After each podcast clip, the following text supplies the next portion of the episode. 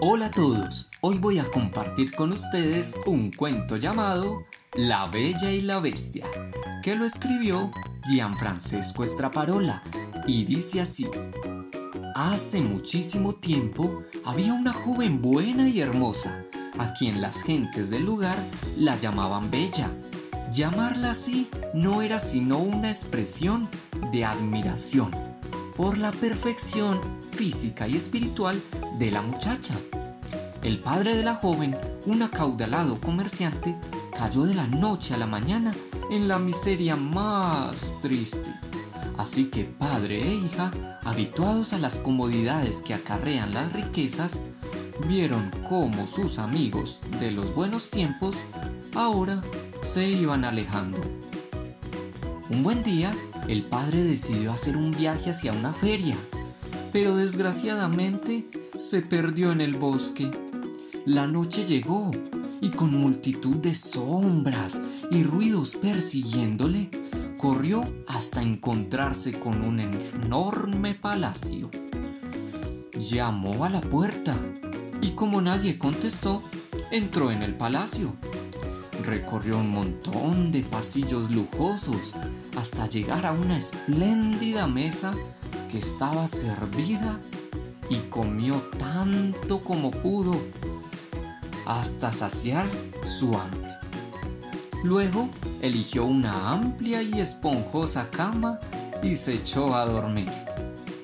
Al día siguiente, al continuar el recorrido por el palacio, halló en el establo un caballo perfectamente preparado. Montó en él y abandonando la señorial mansión, se alejó tranquilamente. Apenas hubo avanzado un trecho, se encontró con un hermosísimo jardín, poblado de exóticas y aromáticas flores. No pudiendo resistir la tentación de recoger alguna, se bajó del caballo y arrancó una linda flor para llevársela a Bella, su hija. Apenas arrancó la flor, el suelo comenzó a temblar y apareció una bestia horripilante diciendo, Insensato, yo te proporciono el deleite de ver y palpar estas flores, y tú me las robas, morirás. El hombre repuso, Dueño de estos dominios, jamás creí hacer daño al coger una hermosa flor para llevarla a mi hija desolada. Lo siento. La bestia contestó enfadada. Yo soy bestia, pero ya que tienes una hija, si ella quiere morir en tu lugar, alégrate, estarás sano y salvo. Bella, advertida por una buena hada, acudió al palacio y a pesar de las súplicas de su padre, insistió quedarse con él, con la bestia.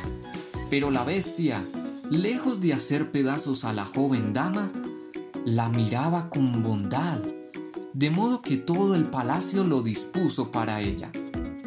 Solo la eventual presencia del monstruo turbaba su sosiego. Así la primera vez que la bestia entró en la habitación con Bella, Bella creyó morir de terror, pero con el tiempo fue acostumbrándose a su desagradable compañía. Bestia comenzó a sentir algo hacia Bella, pero a ella no le convencía su forma de ser.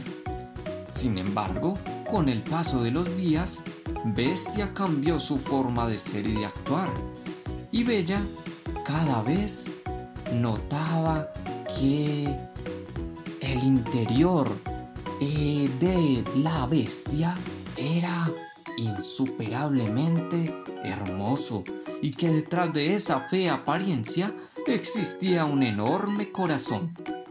Así se conocieron más y más y después de mucho tiempo comenzaron a quererse. Ambos terminaron declarándose su amor y de inmediato sucedió un milagro. La bestia se transformó en un príncipe y este exclamó completamente feliz.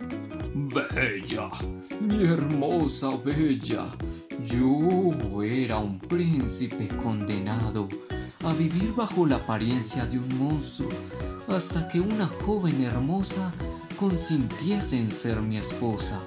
Ahora que esto ha sucedido, pongo a tus pies, a la par de mi profundo amor, mis riquezas.